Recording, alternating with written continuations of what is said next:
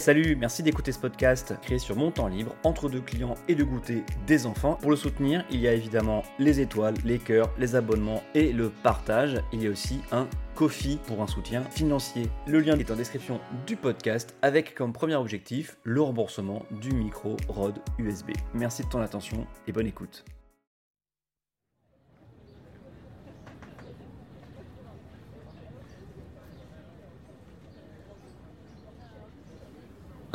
2, 3, 1, 2, 3, 6, 7, allez, 10. C'est à peu de choses près le paysage sondagier de la gauche depuis des mois, avec les altermaments quotidiens et les appels à l'union qui sont, qui sonnent de plus en plus ridicules à mesure que le scrutin approche. Parce qu'une présidentielle, ça ne s'improvise pas d'un moment, hein, Christiane? Non, non, vous ne rêvez pas. C'est le retour du podcast Adrien parle politique pour parler de 2022 le plus souvent possible. Et même pas de générique.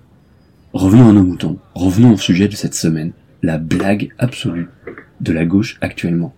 Avec la dernière qui est tombée hier, euh, quand j'écris ce texte, euh, par l'inénarrable Pierre Larouturou qui déclare vouloir faire une grève de la faim pour inciter à l'union de la gauche je ne suis pas certain que ce soit la meilleure solution pour convaincre euh, Hidalgo, Jadot, Taubira ou Mélenchon, ainsi que Roussel, on oublie trop souvent le pauvre, le pauvre communiste. Cette grève de la faim, c'est la troisième que tente la Routurou. Visiblement, le succès de la grève de la faim de Stéphane Gatineau en 2012 pour obtenir de l'argent pour Sevran, dont il était maire à l'époque, avait donné des idées à la Routurou, en recherche de coups politiques sans doute. Parce que ce n'est pas sa première. Elle arrive après celle de 2013, devant l'Assemblée nationale contre, je cite, l'austérité et les promesses de croissance, avec son collectif Roosevelt qui viendra ensuite Nouvelle Donne, son parti, avant qu'il ne retrouve le Parti Socialiste, après un passage chez ELV. Il faut suivre avec Pierre. Après aussi la grève de faim la plus récente, celle de 2020, en plein Parlement européen pour, je cite, pour alerter les citoyens sur les coupes du budget de l'Union européenne dans les domaines du climat et de la santé, et obtenir une taxe ambitieuse sur les transactions financières. Vous vous en souvenez? Moi non plus. Et ça ne convaincra personne, pas plus que les coups de pression ridicules de la primaire populaire avec leur happening devant les sièges de campagne euh, qui n'ont pas vraiment convaincu les candidats. Enfin si, ça a fini bizarrement par convaincre Anne Hidalgo qui, du jour au lendemain, a décidé de s'inscrire plus ou moins dans cette primaire. Une espèce de, de move du désespoir. Bref, on continue dans le délire politique avec cette grève de la faim qui ne mènera nulle part et ne fera que générer de la frustration chez des militants sans doute convaincus du bien fondé du mot d'ordre d'union de la gauche.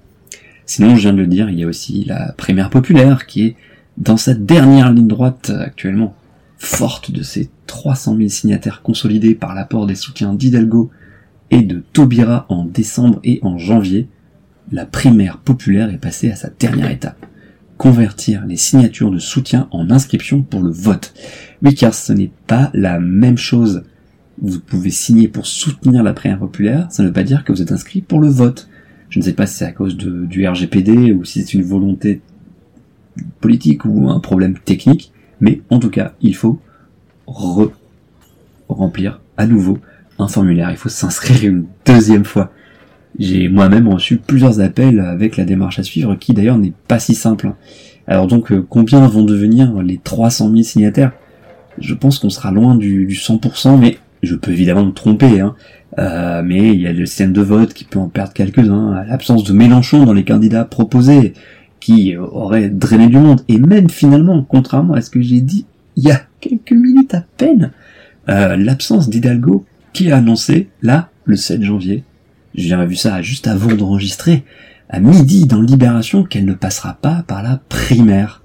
Non, voilà finalement, euh, après avoir foutu le bordel et avoir fait qu'on ne parlait plus que de ça à gauche au lieu de parler du fond, eh ben elle décide de ne plus y aller et de se présenter malgré tout sans passer par cette primaire populaire sur laquelle de toute façon le PS n'avait pas la main et je pense que c'est ça aussi qui l'embête au fond. C'est un truc externe et ça les saoule là le PS quand ils ont pas la main sur un truc et eh ben, mais en fait ils veulent pas s'en servir c'est tout. Hein. Et parlons de fond un peu justement et prenons un autre exemple énervant. Hein, toute l'histoire sur le forfait urgence de 19,61€. Petit rappel, euh, dans lequel je me suis penché moi aussi, hein, jusqu'à la fin de l'année dernière, la fin 2021, Si on allait aux urgences sans hospitalisation ensuite, on se retrouvait avec une facture envoyée quelques jours plus tard ou quelques semaines euh, de 25 euros 82 avec 80% euh, en moyenne pardon 25 euros 82 avec 80% qui était pris en charge par la Sécu, la mutuelle s'occupant euh, du reste. Mais en vrai ça dépendait des soins et des examens assurés pendant le séjour aux urgences. À partir du 1er janvier de cette année, la facture d'un passage aux urgences, toujours sans hospitalisation, hein, s'élèvera forcément à 19,61€, quels que soient les soins dispensés. Ce sera un tarif unique, mais par contre, qui ne sera pas remboursé par la sécurité sociale. Et en principe, il faudra régler sur place. Le reste à charge sera directement réglé par les mutuelles si on a sa carte sur soi, ou alors sera remboursé après. Bon, après, si on n'a pas de mutuelle, mais il y a quand même très peu de gens qui n'ont pas de mutuelle. Alors pourquoi la somme a été fixée à 19,61€ déjà? C'est le calcul, alors ce serait un lissage pour éviter des écarts importants.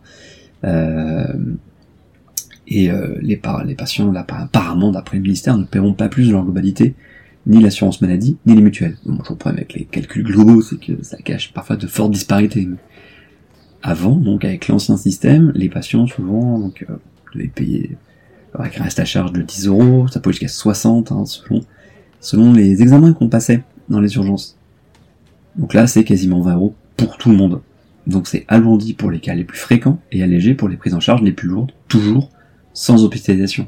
Seront donc pénalisés les adultes qui viennent pour pas grand chose, là où des passages aux urgences jugées légitimes en sortiraient gagnants, si on peut parler ainsi. Bon, sans oublier que les mineurs, les personnes en affection longue durée et autres profils spécifiques sont toujours exonérés du forfait. Et il y a aussi les, les, gens qui ont la CMU, etc. J'en profite pour remercier France Info qui m'a bien aidé pour ce résumé. Et la gauche alors, mais pourquoi je parle de tout ça? Parce que à l'approche du 31 décembre, un gros scandale, indignation, communiqué, à propos de ce nouveau forfait qui va saigner les Français.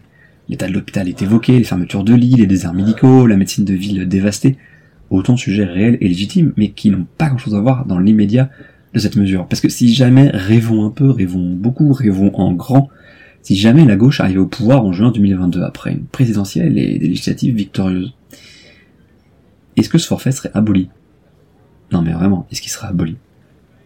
Pour moi ça m'étonnerait. C'est typiquement le genre de truc qui est une décision de pure gestion, d'une simplification, voire d'une diminution de la somme à régler pour l'immense majorité des patients qui passent aux urgences.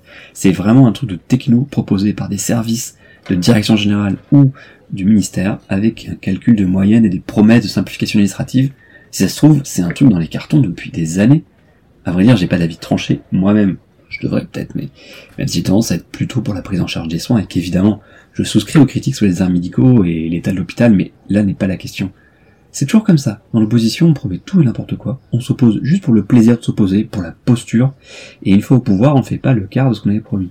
Parce que l'exercice de responsabilité, parce que les priorités à gérer, parce que les impossibilités budgétaires et la lenteur administrative, parfois l'absence de majorité claire sur d'autres sujets, des difficultés imprévues, la liste peut être longue, des, euh, des raisons d'échec et à mon avis, c'est ce genre de posture qui a fait mal à la gauche depuis au moins une vingtaine d'années. Sans oublier bien sûr hein, le, mandat de François Hollande hein, comme un dernier clou sur le cercueil avec euh, le CICE hein, et la loi travail qui, à mon avis, a détourné du Parti socialiste une part non négligeable de la jeunesse et, et ça pour longtemps, je pense. Vous voulez le fond de ma pensée? Peu importe, je vous la livre quand même. C'est mon podcast ici d'abord. Pour 2022, c'est évidemment foutu pour la gauche. Macron va repasser ou perdre face à Pécresse parce que dans un second tour qui ferait euh, remake de 1969, hein, quand les communistes parlaient de bonnet blanc et blanc bonnet pour le match Pompidou-Poher, la gauche ne s'mobilisera que très peu. Pécresse, ce n'est ni Le Pen ni Zemmour, c'est juste vu comme le retour du RPR ou la revanche de François Fillon. Fillon. François, voilà, François Fillon. C'est nul, c'est la droite libérale et conservatrice, mais on connaît, on l'a déjà fait. Personnellement, j'irais voter Macron quand même dans un tel cas de figure.